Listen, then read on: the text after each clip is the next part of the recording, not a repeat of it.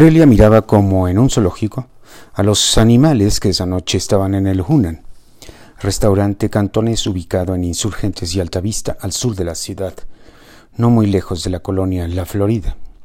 El techo del lugar tenía una altura enorme y en el fondo había una selva tropical, quién sabe si natural o de plástico. Una joven atractiva guiaba a Aurelia y a Vicky hacia su mesa. Vicky era un imán de miradas. Los caballeros de, edad madura torcían el cuello para mirar cómo la ex cocinera flotaba sobre el piso, sintiéndose Carlota, la esposa de Maximiliano, sin la locura. Aurelia había decidido acompañar a su mamá, no por conocer el Hunan, ni probar las delicias de la comida china occidentalizada, sino para hablar con ella. Vicky había puesto especial cuidado en verse maravillosa ayudada por las compritas del Palacio de Hierro. Mientras ambas mujeres caminaban a su mesa, Aurelia se acercó a su madre y le dijo en secreto, sonriendo, orgullosa, ¿Ya viste cómo se te quedan viendo los caballeros? Y eso que son de alta alcurnia, que sí, ¿no? Esa es la idea, hija, murmuró como gacela. Victoria, la de Ixmiquilpan. La hostess señaló la mesa y el capitán les ayudó a sentarse. Bienvenidos al Hunans. Gracias, queremos champaña, ordenó Vicky a rajatabla. Con todo gusto le traigo la carta del champán, dijo el capi con toda propiedad, alejándose con una reverencia. ¿La carta del champán? le murmuró Vicky a su hija. ¿Y cuál vamos a escoger? No sé, ma, ¿la más cara? preguntó en broma Aurelia. Claro, Vicky se lo tomó en serio.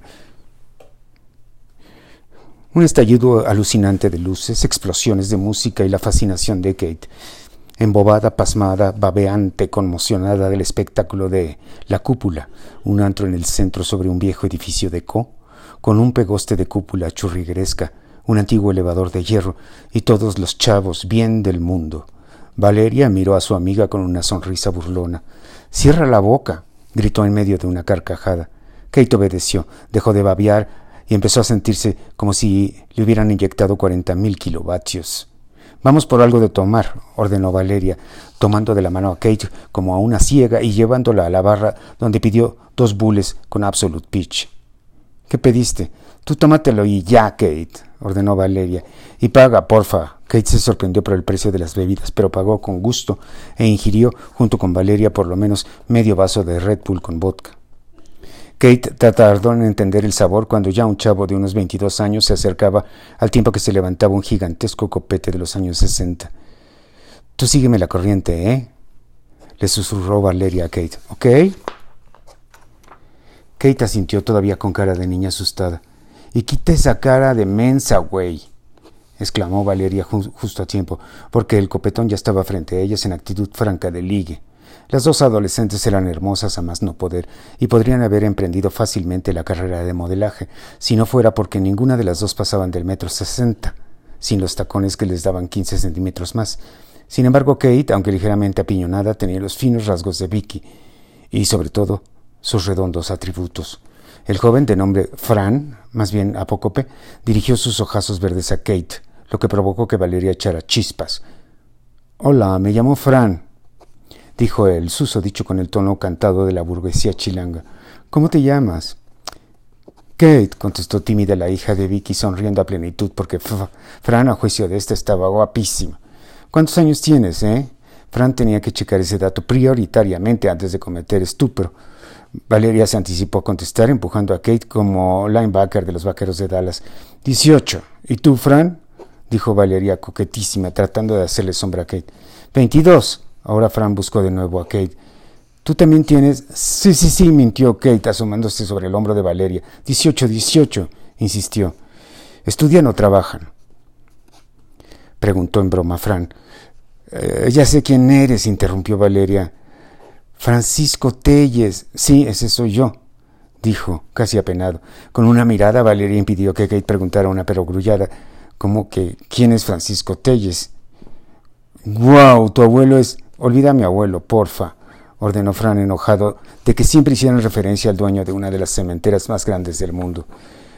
Es el nieto de uno de los hombres más ricos del mundo, le susurró Valeria Kate, casi rompiéndole el tímpano y llenándole la oreja de saliva y Red Bull. Pero en ese momento Kate vio una mirada y un conjunto de rasgos en el muchacho que denotaban tristeza, soledad, sinceridad. Kate se conmovió por un segundo, cuando ya llegaba el amigo de Fran, Chano, un joven de pelo chino, con look desaliñado, la barba cuidadosamente a medio crecer, la camisa gigante de fuera y guaraches. Llevaba una bebida en la mano. ¿Qué onda, mi Fran? ¿Me presentas a las niñas? Kate y, Valeria. Valeria omitió el apellido. si decía Santibáñez, todo se vendría abajo. El país entero sabía de la ruina y deshonra de Hernán. Kate no dejaba de mirar los ojos turquesa de Telles y de tratar de adivinar por qué estaba tan triste. Fran sintió esa mirada en la garganta y el intestino y sin decir palabra tomó a Kate de, la mano para llevársela a bailar. Kate alcanzó a vaciar el contenido del vodka bull o bulka en su garganta y se dejó llevar por Fran, mientras Chano ya le aventaba la jauría a Valeria, aunque... Tú te me haces conocida, güey. Neta, ¿de dónde? No sé. ¿Vienes mucho a los antros?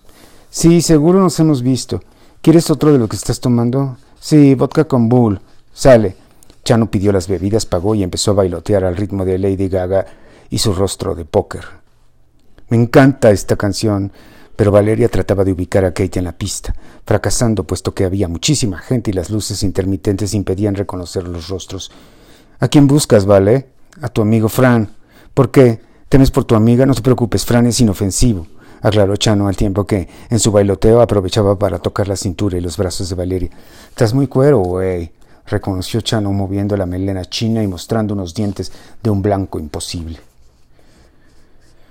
La champaña sabía a sidra un poco pasada, a juicio de Vicky, quien no entendía cómo una botella de cristal podía costar lo que ella gastaba en un mes en sus épocas de asistente de los Santibáñez Aurelia no quería hablar de la sidra ni del precio de las burbujas, sino de lo que estaba pasando con su madre, con el matrimonio de sus padres, con el cambio radical de vida que habían tenido todos.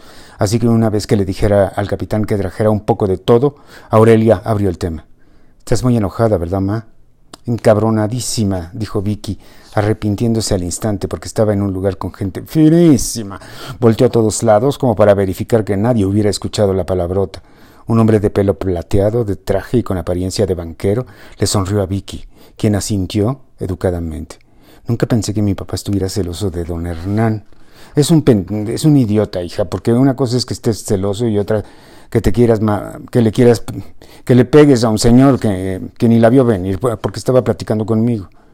A menos, empezó a decir Aurelia formulando una sonrisa pícara, que mi papá sí tenga razón de estar celoso. Aurelia, ¿cómo crees yo sería incapaz de faltarle a tu padre? Ya lo hemos hablado. No te enojes, ma. Lo que pasa es que cuando llegamos a la casa nueva y nos encontramos con los Santibáñez, yo vi la mirada que Hernán... Ninguna mirada, interrumpió Vicky aplastante, definitiva. Fin de la plática. Perdón, pensé que íbamos a hablar de mi papá. Esa es otra cosa, hija, pero antes de hablar de Pepe, vamos a brindar. Vicky levantó la copa de champán y trató de sonreír. Aurelia hizo lo propio. ¿Por qué vamos a brindar? Vicky se quedó pensando. ¿Por qué iban a brindar? ¿Por el amor? ¿Por la familia? ¿Por el chispazo? Mamá, presionó Aurelia, por la familia exclamó en automático Victoria Ramírez del estado de Hidalgo, exama de llaves, ganadora de un premio millonario, madre de dos hijas, esposa de un hombre que acariciaba el cabello de Lucy, que se había quedado completamente dormida, mientras Arcadio fingía manejar la Homer por una carretera de California, al lado de una gringa loca, aunque estaba acostado en el mármol, boca arriba. Aurelia percibió la mentira del brindis de su mamá, que se estaba forzando a sí misma para estar contenta esa noche, en la que estaban rodeados de gente fina y elegante en restaurant Hunan, donde dos meseros colmaban a Vicky y a su hija de platillos chinos, filete en salsa de ostión, cerdo agridulce, pato de Pekín, egg rolls y demás. Mejor cuéntame tú, hija, dijo Vicky, porque la neta no quiero hablar de Pepe, lo, lo traigo atravesado. Vamos a hablar de Ricardo. Ay, no, reviró Aurelia. Vicky se le quedó viendo sin decir nada. Ya te dije que sí, Ma, ya me contaste que Ricardo es muy poca cosa para mí, que yo merezco más, dijo Aurelia con amargura. Y te digo una cosa. Aurelio hizo una larga pausa en la que degustó el pollo almendrado. Tienes toda la razón. Entonces, ¿por qué andas con él? Quise intentarlo, lo hablamos, es que, ay, mamá, me da, me da.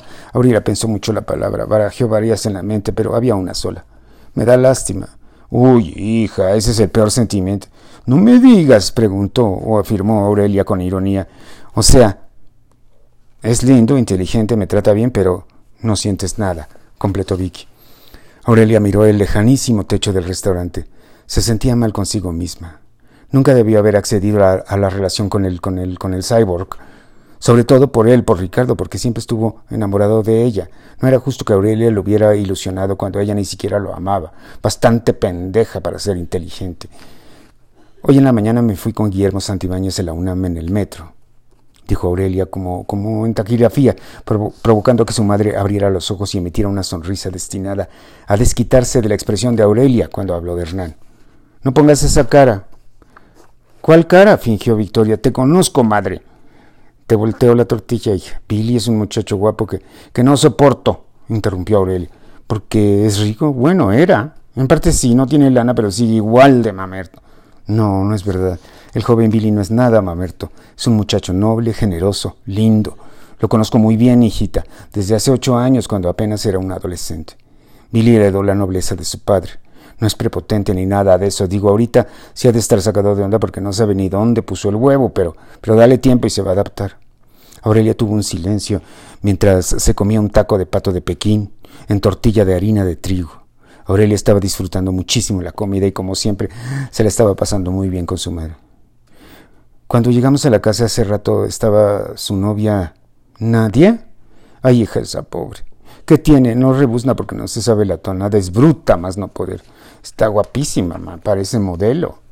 Todo lo que tiene de guapo lo tiene de, de nuevo Vicky se contuvo para respetar el santuario chino y a los pirruris que los, que los rodeaban. Pero, pero entonces no entiendo, dijo Aurelia, probando el arroz frito combinado con bambú y cerdo agridulce. Si Billy, como dices, es tan inteligente, ¿cómo es que anda con una tonta, mamá? Es como el patrón, hija. Escogió a la señora Caroline porque era muy, muy hermosa. Eh, se casó con ella para usarla como adorno. Híjole, mamá, qué gente. Pues sí, Muchos hombres ricos andan con mujeres hermosas, nada más para presumir. Ahí está el ejemplo del esposo de Salma Hayek, el francés ese. Entonces Billy no quiere a la tal Nadia. Aurelia volvió a sonreír. La pregunta de su hija tenía una intención clarísima. ¿De qué te ríes? ¿De que no te interesa? Billy, ¿verdad? Claro que no.